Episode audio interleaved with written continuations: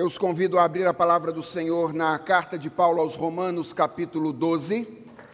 E nós vamos dar, uma, dar início a uma nova série de sermões que versará sobre os quatro últimos capítulos da carta de Paulo aos Romanos. A série é intitulada A Boa, Perfeita e Agradável Vontade de Deus.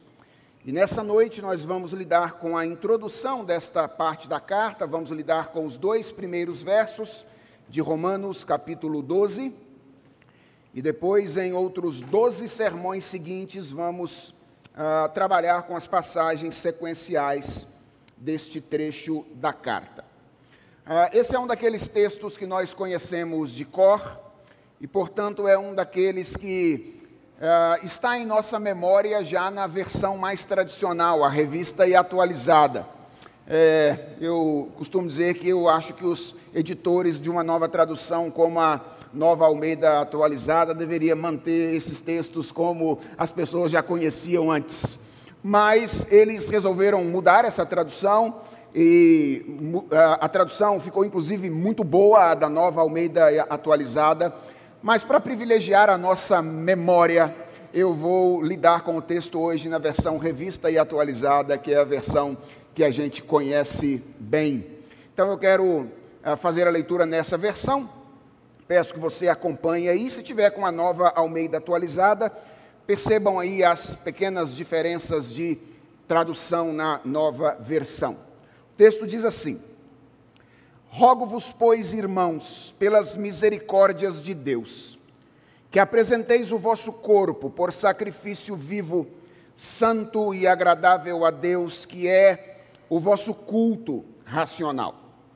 E não vos conformeis com este século, mas transformai-vos pela renovação da vossa mente, para que experimenteis qual seja a boa, agradável e perfeita vontade de Deus. Vamos orar?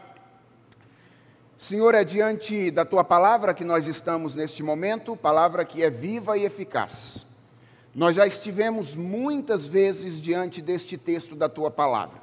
Certamente já fomos edificados no passado por outros sermões, outras pregações, pela leitura desta passagem. E nós queremos pedir ao Senhor que tu queiras fazer esta passagem nova no nosso coração hoje mais uma vez. E que ao lermos, ao estudarmos esta passagem de maneira mais detida nessa noite, nós sejamos edificados, transformados, confrontados pelo poder da tua bendita palavra. E dá-nos, ó Deus, a graça de deixarmos este lugar nesta noite mais parecidos com o nosso Senhor e Salvador Jesus Cristo. É a oração que nós te fazemos em nome de Jesus, o nosso Mestre. Amém. Irmãos, uma das marcas do verdadeiro cristão é o seu desejo de agradar a Deus. Se você é um crente, você sabe muito bem do que eu estou falando. Se você não é um crente, mas conhece um crente de verdade, você também sabe daquilo que eu estou falando. Um dos maiores desejos da vida de alguém que é um verdadeiro cristão é agradar o seu Senhor fazendo a sua vontade. É claro que o desejo de agradar a Deus é algo extremamente importante.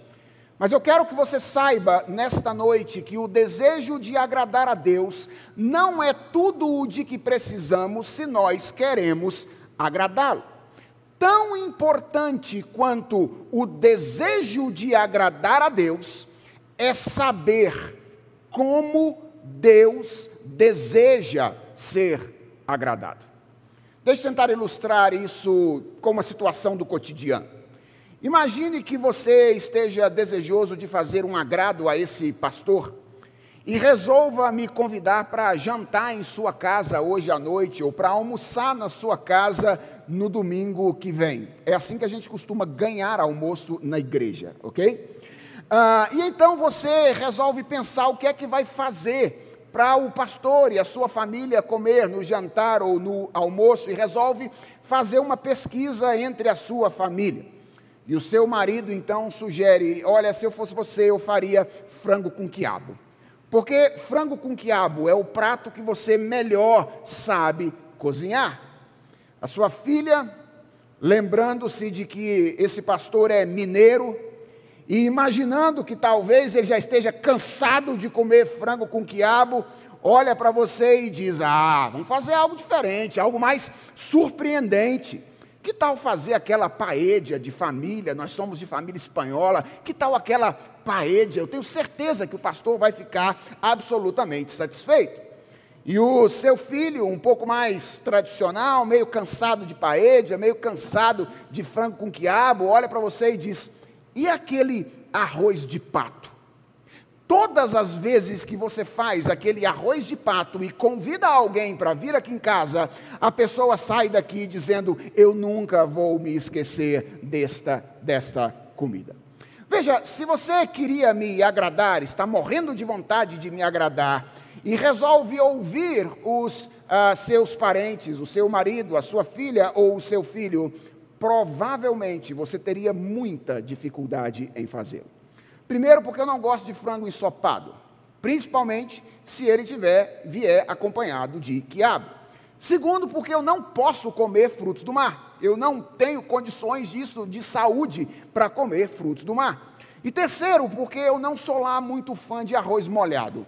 Tem gente que está tentando me convencer a gostar de risoto, mas arroz molhado definitivamente não é uma das minhas comidas preferidas. Veja, a, a parte as minhas preferências gastronômicas, eu sei que eu sou chato nesse particular. O princípio aqui é: se nós queremos agradar a alguém, o principal não é o que a gente sabe fazer de melhor. O principal não é o que é que vai ser diferente, novidade. O principal não é o que funcionou com os outros no passado. O principal é o que ele gosta. O principal é o que ele quer. Tem muita gente que deseja agradar a Deus, mas quer agradar a Deus fazendo algo extremamente novo, ou quer agradar a Deus como ele agrada as outras pessoas ao seu redor, ou quer agradar a Deus fazendo aquilo que ele acha que sabe fazer de melhor, sem nunca ter perguntado, afinal de contas, o que Deus deseja. O que Deus quer que eu faça para agradá-lo. É assim que as coisas funcionam na relação com Deus. O desejo de agradar a Deus é algo extremamente importante, mas ele precisa ser acompanhado da ciência do que Deus requer de nós, daquilo que, da maneira como ele deseja ser agradado. E os quatro últimos capítulos da carta aos Romanos nos ajudam muito a compreender qual é a vontade do Senhor. E Romanos capítulo 12, versos 1 e 2 é um excelente ponto de partida para isso. Romanos é uma carta que foi escrita pelo apóstolo Paulo. E o apóstolo Paulo tinha um jeito muito característico de escrever as suas cartas. Geralmente, Paulo dividia as suas cartas em duas grandes partes. Uma parte mais doutrinária, na qual ele ensinava algumas coisas à igreja ou à pessoa a quem ele estava escrevendo. Então ele sempre começava ensinando uma série de verdades. E depois que ele termina de ensinar, então ele abre uma segunda parte nas suas cartas, cujo foco é aplicar o ensino, mostrando como é que aquilo que ele havia ensinado na primeira parte deve se tornar prático, concreto na vida das pessoas. A carta aos Romanos é assim. Nos 11 primeiros capítulos, o apóstolo Paulo está ensinando algumas coisas à igreja de Roma. E o que ele está ensinando é basicamente o evangelho. Tanto é que a carta aos Romanos é chamada por alguns estudiosos do passado de o quinto evangelho, ou então de o evangelho do apóstolo Paulo. Porque o assunto de Paulo na carta aos Romanos nada mais é do que uma profunda e ampla apresentação do Evangelho. Vamos nos lembrar de algumas coisas dos 11 primeiros capítulos da carta aos Romanos. Paulo começa falando sobre a atual condição do homem. E ele começa argumentando lá no verso 18 do capítulo 1 que nós estamos debaixo da condenação e debaixo da corrupção do pecado. Um dos versículos mais conhecidos da carta aos Romanos, que está exatamente lá no começo, é que todos pecaram e destituídos estão da glória de Deus. Paulo começa Romanos dizendo: essa é a situação do homem. Todos nós estamos perdidos, condenados e somos corruptos. Logo depois, o apóstolo Paulo então começa a ensinar como o problema da condenação do pecado é resolvido pela obra de Jesus Cristo. Como é que pessoas que estão condenadas podem ser recebidas por Deus e serem tratados por Ele como filhos amados. E Paulo ensina no meio da carta aos Romanos que isso acontece por causa daquilo que Jesus Cristo fez. Jesus é a justiça de Deus, aquele que oferece o sacrifício por meio do qual todos aqueles que creem em Jesus, outrora condenados, são considerados justos. É por isso que o apóstolo Paulo vai enunciar no capítulo 8, verso 1, que agora, pois, já nenhuma condenação há para aqueles que estão em Cristo Jesus. Ou seja, Deus resolve o problema da condenação do pecado, enviando o seu filho que paga o preço que nós pecadores devíamos à sua santidade. E depois Paulo mostra, mais no final desta primeira parte, como o problema da corrupção do pecado é resolvido pela obra do Espírito Santo. Porque veja, o pecado não apenas causou problemas na nossa relação com Deus, fez com que nós, antes criados para ser amigos, nos tornássemos inimigos. O pecado trouxe problema para nós. Nós que antes éramos perfeitos, agora somos contaminados pelo pecado. Nós fomos estragados. É isso que o pecado fez conosco a nossa vontade foi tomada pelo pecado. Ela foi redirecionada para uma direção oposta à da vontade de Deus. E Paulo diz: Deus não apenas restaura o nosso relacionamento com Ele, Deus restaura a gente. E como é que Deus restaura a gente? Ora, Ele faz morada em nós por meio do seu Espírito Santo.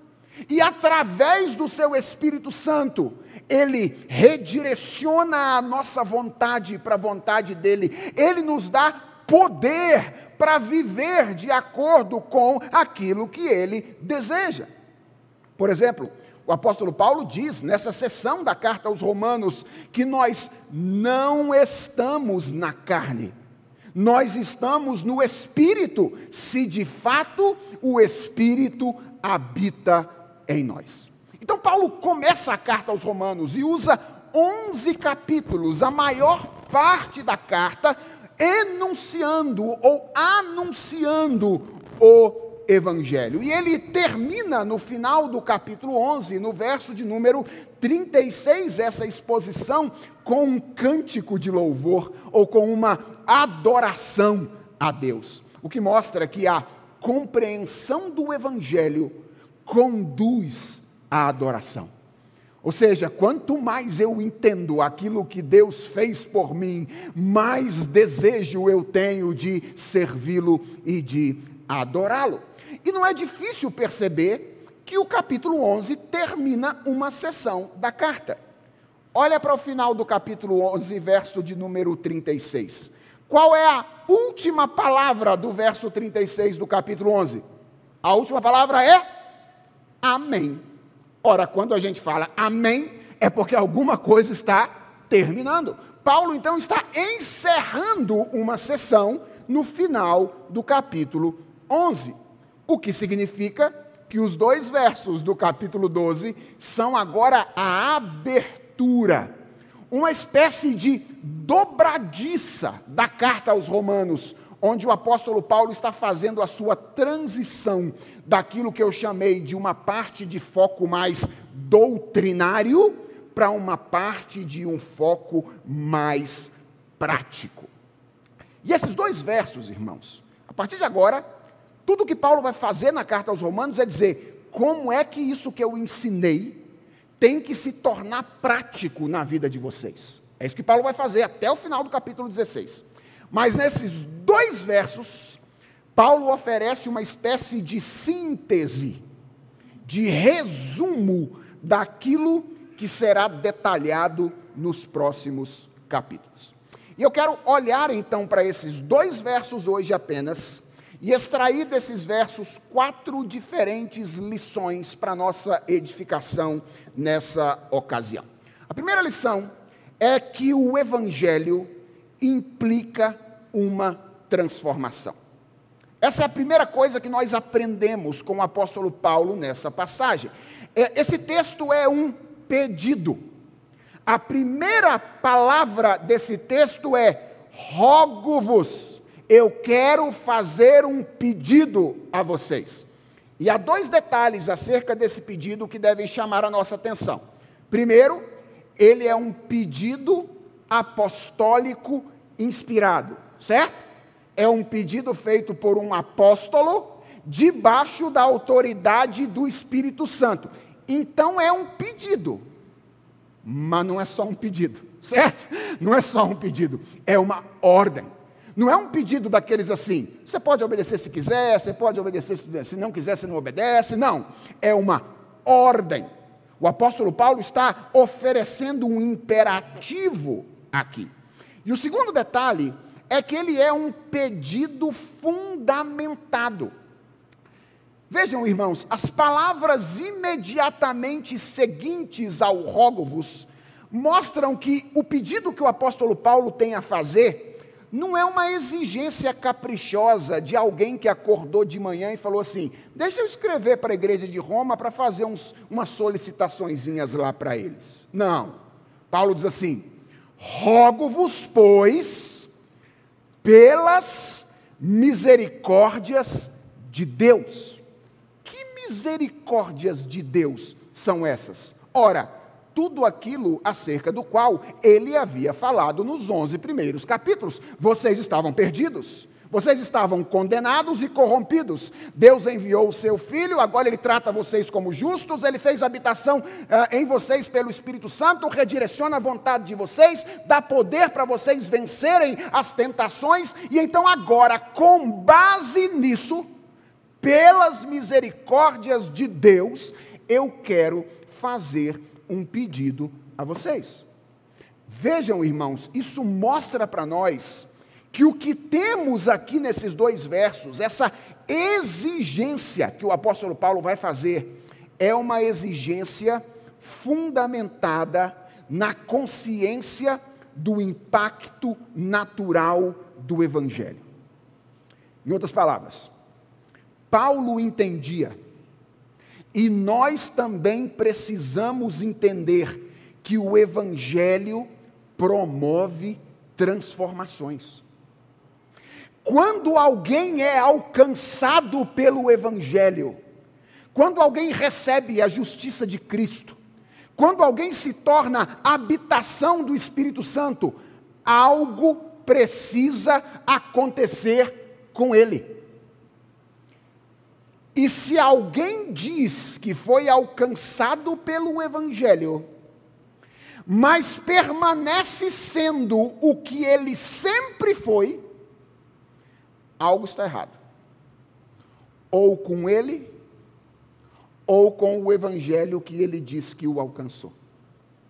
Ou ele não foi alcançado pelo Evangelho, ou o evangelho que o alcançou não é o evangelho da graça de Jesus Cristo. Porque quando o evangelho alcança alguém, uma transformação inevitável acontece. O evangelho promove uma transformação. A segunda coisa que o apóstolo Paulo nos ensina nesses dois versos é que a transformação promovida pelo Evangelho diz respeito à nossa vida prática. Eu vou repetir isso. A transformação promovida pelo Evangelho diz respeito à nossa vida prática. Qual é a exigência que o apóstolo Paulo faz nesta passagem? A exigência é: eu quero pedir a vocês, pelas misericórdias de Deus, olha o que Paulo pede, que vocês apresentem o corpo de vocês como sacrifício vivo, santo e agradável a Deus, que é o vosso culto racional. Vejam, certamente o que nós temos aqui é uma figura, certo? Paulo está dizendo que a gente tem que se apresentar a Deus como um sacrifício. Deus nunca se agradou de sacrifícios humanos, então isso aqui não pode ser literal. Deus nunca exigiu sacrifícios humanos antes da morte de Jesus Cristo, e ele jamais exigiria depois da morte de Jesus Cristo, porque isto seria dizer que a morte de Jesus Cristo teria sido inútil. Então, obviamente, quando Paulo diz aqui, eu quero que vocês se apresentem como um sacrifício a Deus, ele está usando uma figura. E o pano de fundo da figura certamente é o período do Antigo Testamento, no qual o cenário de serviço a Deus incluía as, o sacrifício de animais. Paulo toma o cenário do culto do Antigo Testamento e relaciona esse cenário à implicação do Evangelho na nossa vida, estabelecendo ao mesmo tempo uma relação de aproximação e distanciamento. É como se Paulo estivesse dizendo o seguinte: durante muito tempo no passado, as pessoas serviram a Deus através de sacrifícios. Foi assim durante muito tempo. E ele diz: vocês não devem pensar que isso acabou. Vocês não devem pensar que deve ser diferente conosco. Agora, mesmo depois da vinda de Cristo, nós devemos continuar fazendo isso. Nós devemos continuar sacrificando. Mas o sacrifício que a gente tem que oferecer agora é um sacrifício diferente. Não é o mesmo sacrifício que as pessoas ofereciam antes. Por quê? Porque não é alguma coisa que nós trazemos. No Antigo Testamento era assim era alguma coisa que as pessoas traziam. Agora, diz Paulo, o sacrifício é a gente mesmo. Ou seja, você é o próprio sacrifício. Naquela época, quando as pessoas traziam um animal, o sacrifício era morto. O animal tinha que ser morto. Paulo diz: o sacrifício de agora é vocês, e o sacrifício não é morto. O sacrifício é um sacrifício vivo. Em terceiro lugar, ele diz é um sacrifício santo, no sentido de que ele é distinto de todos os demais. E ele é, em quarto lugar, diz o apóstolo Paulo, um sacrifício agradável a Deus, no sentido de que ele é aquilo do qual Deus verdadeiramente se agrada. Então, Paulo está, de alguma forma, aproximando e distanciando. Ele está dizendo, é como era no passado. Deus ainda exige de nós algum sacrifício, mas não é aquele sacrifício do passado. O que ele exige agora é que nós nos apresentemos como um sacrifício. Não um sacrifício morto, um sacrifício vivo, a partir da obra que Jesus Cristo realizou em nosso lugar. Eu sei que pode parecer estranho falar do serviço a Deus que prestamos hoje em termos de sacrifício. E eu entendo por que, que isso acontece na nossa geração, no nosso país hoje em dia. É que quando a gente fala em sacrifício hoje, sobretudo no meio evangélico, você precisa fazer um sacrifício. O que vem à nossa mente é, geralmente, um esforço humano envolvendo uma privação ou um sofrimento voluntário que tem o propósito de conquistar o favor divino. Não é isso? Quando a gente fala de sacrifício, você tem que fazer um sacrifício. Quando alguns pregadores assumem púlpitos hoje, dizem assim: faça um sacrifício. Em geral, o que está na cabeça deles é: você precisa fazer um esforço, alguma coisa que vai privar você de alguma coisa, que vai causar algum tipo de sofrimento em você, porque se você fizer isso, então você vai conquistar o favor de Deus. Vejam bem, primeiro, esse uso da palavra sacrifício não é etimologicamente necessário, certo? Sacrifício é uma palavra de origem latina e é junção de duas outras que significam simplesmente fazer sagrado ou tornar sagrado. Esse é o significado de sacrifício. Portanto, não há nada desse negócio de barganha com Deus envolvido na, na palavra etimologicamente falando. E é óbvio que esse uso da palavra está teologicamente errado. É claro. Os sacrifícios nunca tiveram esse objetivo. Os sacrifícios, mesmo no período do Antigo Testamento, nunca tiveram o objetivo de conquistar o favor divino. Simplesmente, irmãos, porque o favor divino não pode ser conquistado por nenhum pecador. Os sacrifícios, preste atenção nisso, eles sempre foram proclamações dramáticas daquilo que Deus haveria de fazer, no caso de sacrifícios de animais. Então, quando o povo do Antigo Testamento sacrificava um animal, o que ele estava fazendo? Ele estava apontando para a sua fé, a, a sua fé no único sacrifício capaz de satisfazer a justiça de Deus, que é o sacrifício de Jesus Cristo. Ou eles eram, isso é muito importante, ofertas de gratidão pelo que Deus já tinha feito.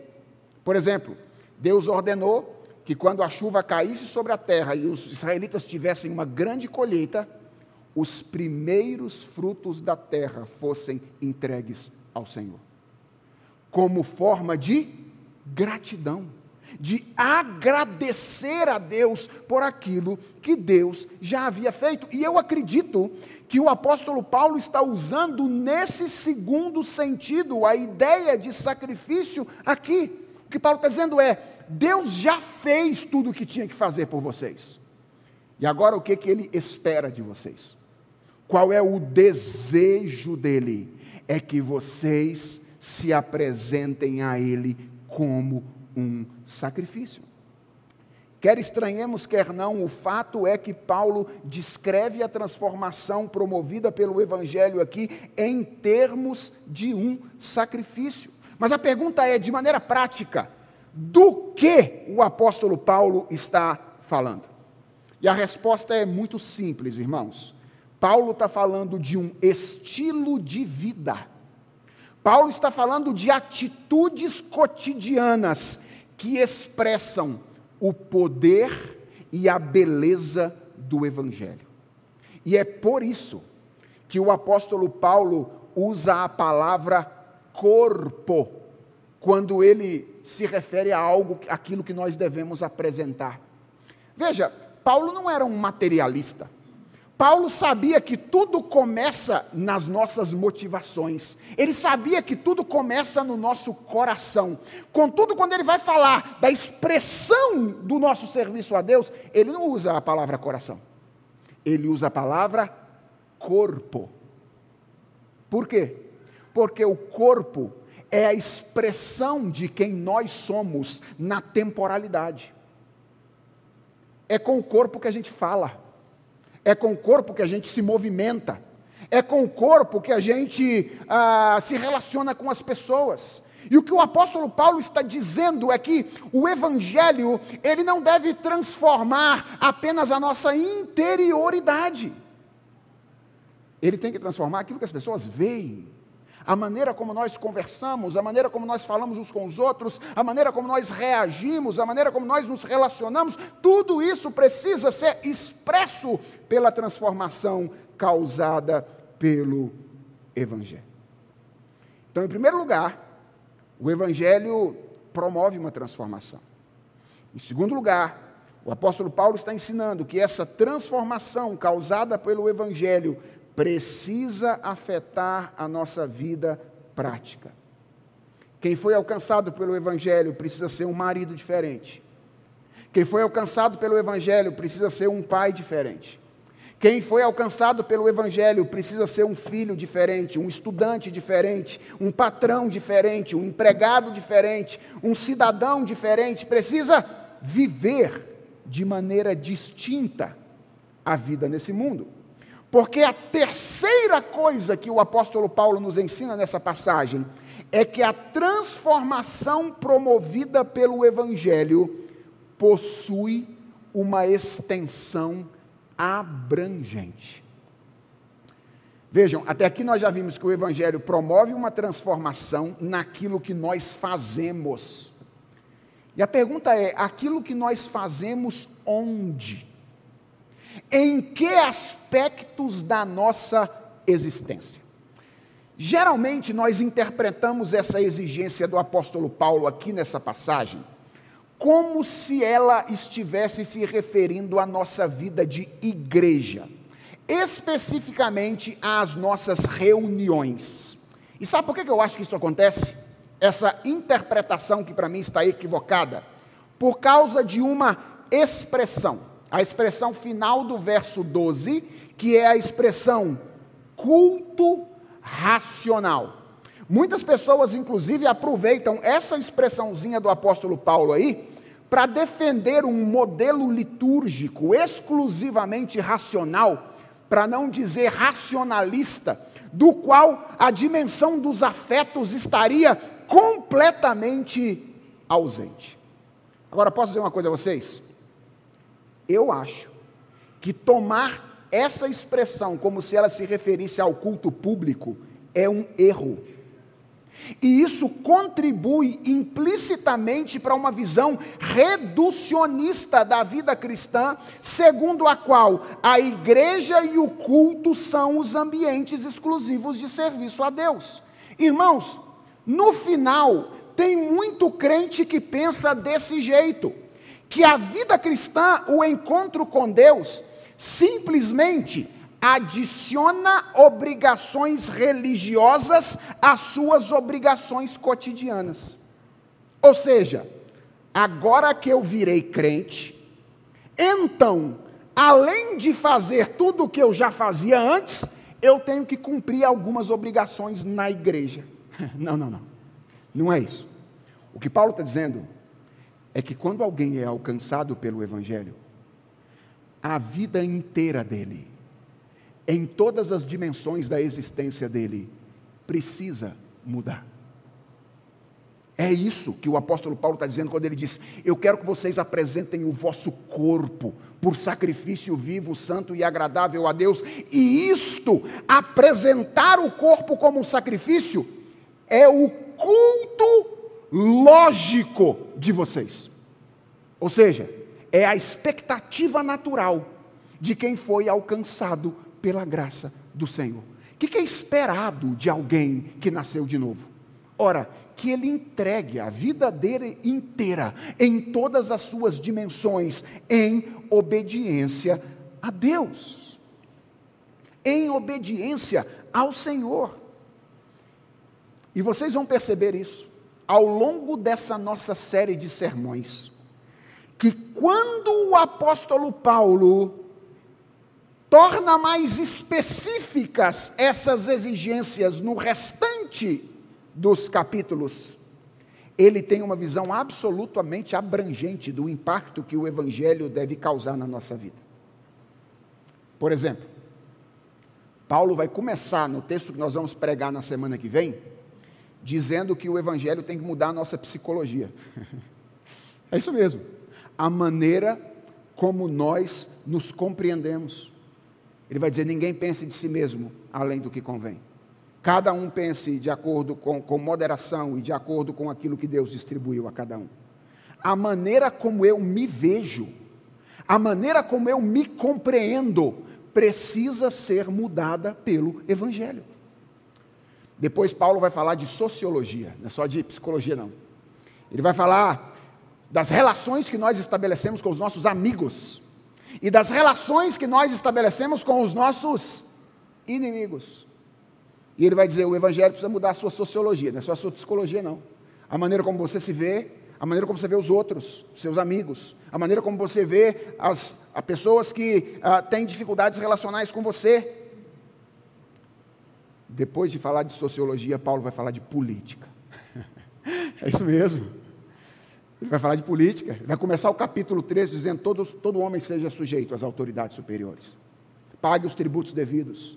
Ou seja, o Evangelho muda a nossa psicologia, o Evangelho muda a nossa sociologia, o Evangelho muda a nossa política. O Evangelho, quando adentra a nossa existência, ele precisa transformar a nossa vida como um todo. E é por isso que eu disse que não é apenas uma questão de agora eu sou crente, eu tenho outras obrigações além daquelas que eu tinha antes. Não! Agora eu sou crente, então eu preciso ser diferente em todas as coisas que eu faço na minha existência. E há uma quarta e última lição com a qual eu quero encerrar a mensagem dessa noite. E essa lição é que a transformação promovida pelo Evangelho passa, dentre outras coisas, por uma mudança em nossa maneira de pensar. O Evangelho precisa promover uma transformação. Essa transformação precisa alcançar a nossa vida concreta, aquilo que nós fazemos na concretude da existência. Não apenas nas nossas relações eclesiásticas, mas na nossa vida como um todo e essa transformação, em quarto e último lugar, Paulo ensina, passa, dentre outras coisas, por uma mudança de mentalidade ou por uma mudança de pensamento. Veja, irmãos, que até aqui nós estudamos o verso primeiro, certo? E é no verso primeiro que o apóstolo Paulo ensina todas essas coisas. E então, quando ele chega no verso segundo, ele apresenta uma condição para que isso aconteça. Então veja, o Evangelho precisa transformar a sua vida inteira naquilo que você faz. Agora, para que isso aconteça, há uma condição prévia. Lembra, essa condição não é a condição primeira, certo? Porque a condição primeira é ter sido alcançado pela obra de Jesus Cristo através do Espírito Santo. Isso está pressuposto na expressão pelas misericórdias de Deus.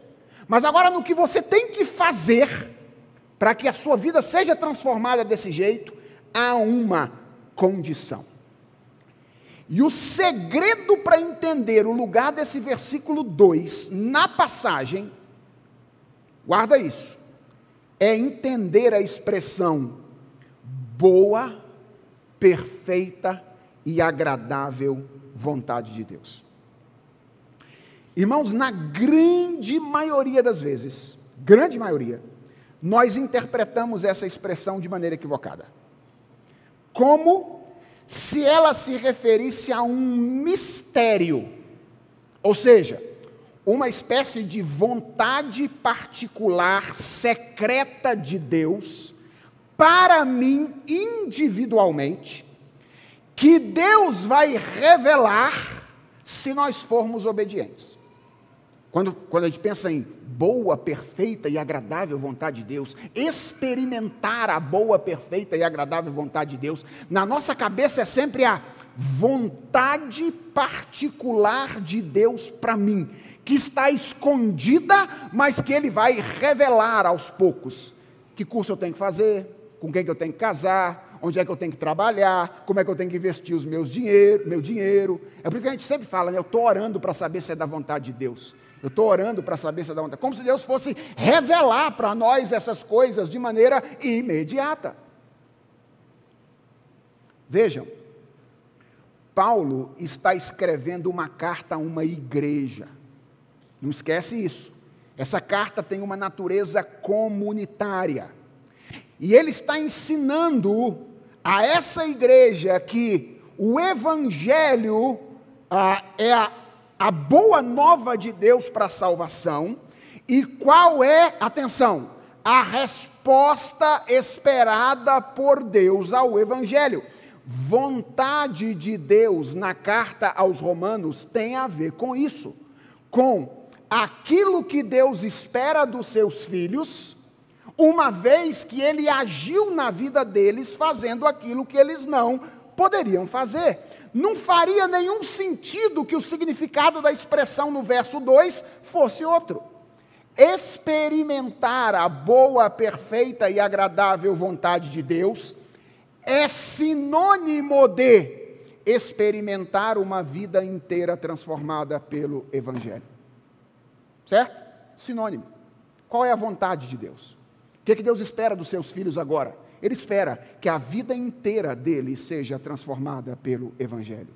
E o que é a boa, perfeita e agradável vontade de Deus, do qual o apóstolo Paulo fala no verso 2? É isso.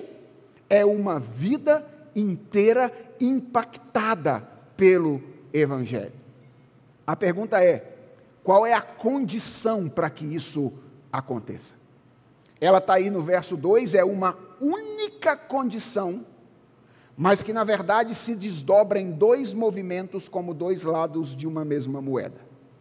Qual é o primeiro movimento? O primeiro é: não vos conformeis com este século. Esse século é a maneira como o apóstolo Paulo se refere ao tempo presente, mais especificamente aos valores sobre os quais se fundamentam o comporta, ou se fundamenta o comportamento das pessoas que não conhecem a Deus. Este século em Paulo é sinônimo de mundo em João. Lembra quando João diz na primeira carta: Não ameis o mundo. E ele dá as características do mundo: a concupiscência da carne, a concupiscência dos olhos e a soberba da vida. O que, é mundo? Uma mentalidade baseada na experiência de prazeres pessoais, na posse de bens materiais e no alcance dos lugares mais altos que alguém pode alcançar. Ser, ter e sentir, para expressar-se e não expressar a glória de Deus. O que Paulo está dizendo é: se você quiser experimentar a boa, perfeita e agradável vontade de Deus, uma vida inteira impactada pelo Evangelho, a primeira coisa que você precisa fazer é não permitir que a sua mente seja tomada pelos valores do mundo no qual nós estamos vivendo. O mundo é inimigo de Deus. Essa mentalidade. E é o mundo que frequentemente nos impede de experimentar a plenitude da vontade de Deus em nossa existência. Sabe por que nós não experimentamos muitas vezes a boa, perfeita e agradável de Deus? É porque estamos exageradamente apegados a um estilo de vida que não procede da Escritura Sagrada, mas procede do mundo. Literalmente, a palavra que o apóstolo Paulo usa aqui, conformar, vem da palavra esquema. O que Paulo está dizendo é: não entre no esquema. Se você quiser, se você quiser experimentar a boa, perfeita e agradável de Deus, vontade de Deus, você não pode entrar no esquema do mundo. Mas há um segundo movimento. Esse é o negativo, certo? Isso é o que você não pode fazer. Mas existe também algo que você precisa fazer. E Paulo diz: além de não se permitir entrar nesse esquema. Transformai-vos pela renovação da vossa mente. Irmãos, aqui tem algo interessante. Veja, nós não estamos falando o tempo todo de alguém que já foi alcançado pelo Evangelho. Não estamos falando de alguém que já foi transformado pelo Espírito Santo e agora é a habitação dele então, como é que o apóstolo Paulo fala aqui de uma outra necessidade de transformação? Obviamente, o que Paulo tem em mente aqui não é a conversão inicial, aquele momento em que, tendo recebido vida da parte do Espírito Santo, nós respondemos com fé ao Filho de Deus e à pregação do Evangelho. O que Paulo tem em vista aqui é uma transformação posterior e esse verbo transformai-vos, ele é fabuloso. Por quê? Primeiro, porque ele é um verbo que está na voz passiva. E vocês sabem que quando a gente tem um verbo na voz passiva, é porque o sujeito está sofrendo a ação, certo? Então, esse transformai-vos não é algo que a gente pode fazer sozinho. Na verdade, a gente precisa ser transformado. Ao mesmo tempo, ele está no modo imperativo, certo? Se ele está no modo imperativo, então quer dizer que tem alguma coisa que a gente tem que fazer. Então, é o Espírito Santo quem transforma a gente. Mas é uma ordem que o apóstolo Paulo está dando para nós. Então, tem alguma coisa que a gente precisa fazer. A gente sofre a ação de ser transformado, mas a gente participa do processo de transformação. E a terceira coisa é que o tempo do verbo é um tempo presente, que na língua grega significa uma ação contínua. Então, sabe quando é que está terminado o processo de ter transformado a mente uh, de acordo com a vontade de Deus para que você experimente essa vontade? Aqui nunca. Paulo está falando de quê, gente? Paulo está falando daquilo que na teologia a gente chama de santificação. Santificação pessoal. Que começa, de certa forma, na nossa maneira de pensar e que passando pela nossa maneira de pensar, porque aprove a Deus falar conosco através de um livro, através de um texto, redireciona os nossos amores, redireciona os nossos desejos, as nossas intenções, os nossos interesses, paulatinamente, à vontade de Deus. Veja o que Paulo está dizendo. Você quer experimentar qual é a boa, perfeita e agradável vontade de Deus? Então tem duas coisas que você precisa fazer. A primeira é: não entre no esquema do mundo. E a segunda é: leve a sério a sua santificação. Especialmente lembre-se que ela envolve a sua maneira de pensar. Irmãos, existe uma batalha pelo nosso coração que começa na nossa cabeça, na maneira como nós compreendemos a realidade e a vida. E, e eu preciso enfatizar isso aqui, porque tem muita gente hoje em dia que defende um tipo de vida cristã que seria incompatível com a vida da mente. Tem muita gente que diz assim, ó, se você quiser ser um bom cristão, então você precisa ser espiritual e não intelectual. tem muita gente que diz isso. Aliás, tem gente que usa um versículo, diz assim: a Bíblia diz que a letra mata, mas o espírito vivifica. Como se isso significasse, então para de estudar, então para de ler a Bíblia, então pare de conhecer coisas boas sobre teologia. Irmãos, isso não é verdade. De deixa eu dizer uma coisa a vocês. Sim, a vida cristã não é mera intelectualidade.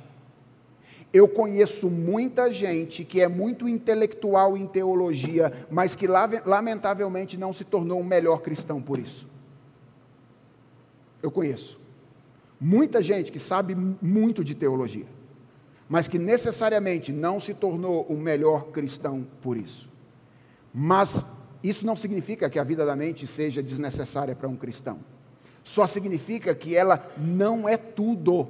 Só significa que ela não é tudo. A vida da mente não é incompatível com a vida cristã. Pelo contrário, há um sentido no qual a vida espiritual é necessariamente vida intelectual. Por quê? Porque esse texto está dizendo que você vai viver da maneira como você pensar. A maneira como você compreende as coisas afeta de maneira muito significativa a maneira como você vive. Você quer agradar a Deus? Esse é o seu maior desejo. Quando você bota a cabeça no travesseiro, quando você ora, um dos seus maiores pedidos a Deus é: Senhor, ensina-me a te agradar. Se você quer agradar a Deus, agora você já sabe o que ele quer. Pelo menos de maneira geral, certo? Você já sabe o que ele quer. De você. Você sabe o prato que ele gosta de comer. Sabe qual é? É uma vida integral de serviço a Ele, em todas as dimensões da existência. Isso é o que Deus quer. É isso que Deus quer. Que eu e você nos esforcemos para conhecer e cumprir a vontade dEle, como marido, pai, filho, profissional, amigo, eleitor, espectador de arte, em tudo que nós fazemos na nossa existência. E você sabe mais. Você sabe que você só vai conseguir fazer isso se ao invés de ter uma mentalidade formada por aquilo que as pessoas dizem por aí, você tiver uma mente bíblica, uma mente que entende as coisas à luz daquilo que a palavra de Deus diz. Então, minha aplicação nessa noite é muito simples, meus irmãos. Nós vamos continuar agora detalhando qual é essa boa, perfeita e agradável vontade de Deus daqui para frente. Mas a minha, minha palavra nessa noite, se você tiver que guardar alguma coisa, é: ame a palavra de Deus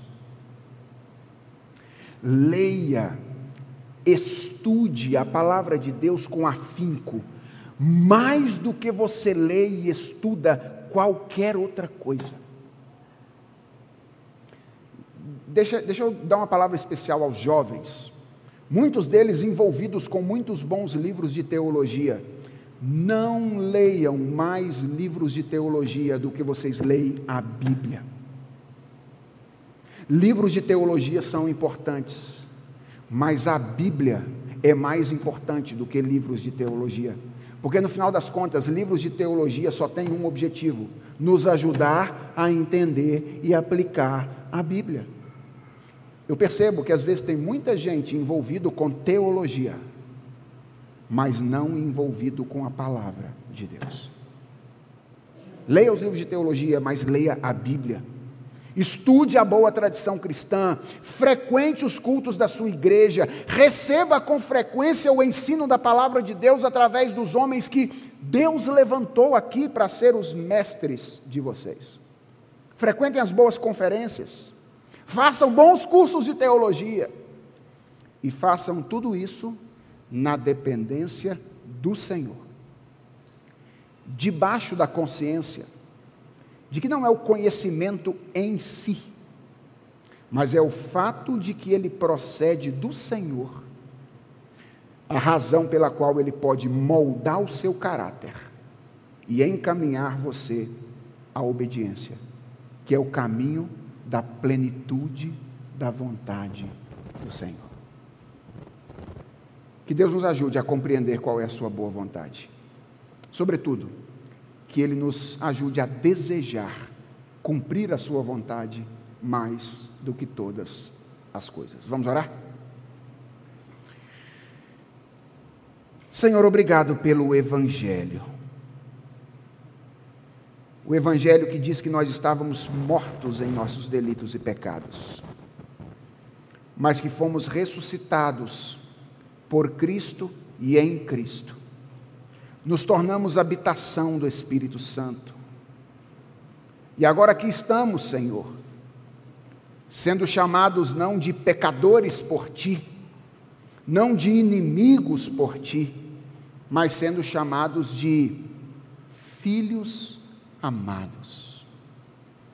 Senhor, obrigado por nos receberes como teus filhos. Obrigado sem merecimento nenhum. Obrigado, Senhor, porque em Cristo tu nos amaste. E a nossa única oração nessa noite é que nos ensines a responder com gratidão aquilo que tu fizestes na nossa vida. Deus, nós não queremos ser ingratos, nós queremos ser agradecidos. E queremos que a, a nossa gratidão seja vista das pessoas ao nosso redor na maneira como nós vivemos. E para isso nós te pedimos, ó Deus, livra-nos do amor do mundo, livra-nos do prazer de ter a mente e o coração cheio, tomado das coisas que se diz por aí e que são contrárias à tua revelação. Ajuda-nos a julgar, a avaliar todas as coisas à luz da tua palavra e a receber com sabedoria as coisas que são validadas por ela, ao mesmo tempo em que rechaçamos aquilo que nela não encontra amparo. Ajuda-nos, ó Deus, transforma a nossa mente e nos livra de não desejar pensar como o Senhor pensa, com medo daquilo que nós vamos perder. Dá-nos uma mente parecida com a tua mente. Dá-nos a mente de Cristo. É a oração que nós te fazemos. No nome dele. Amém.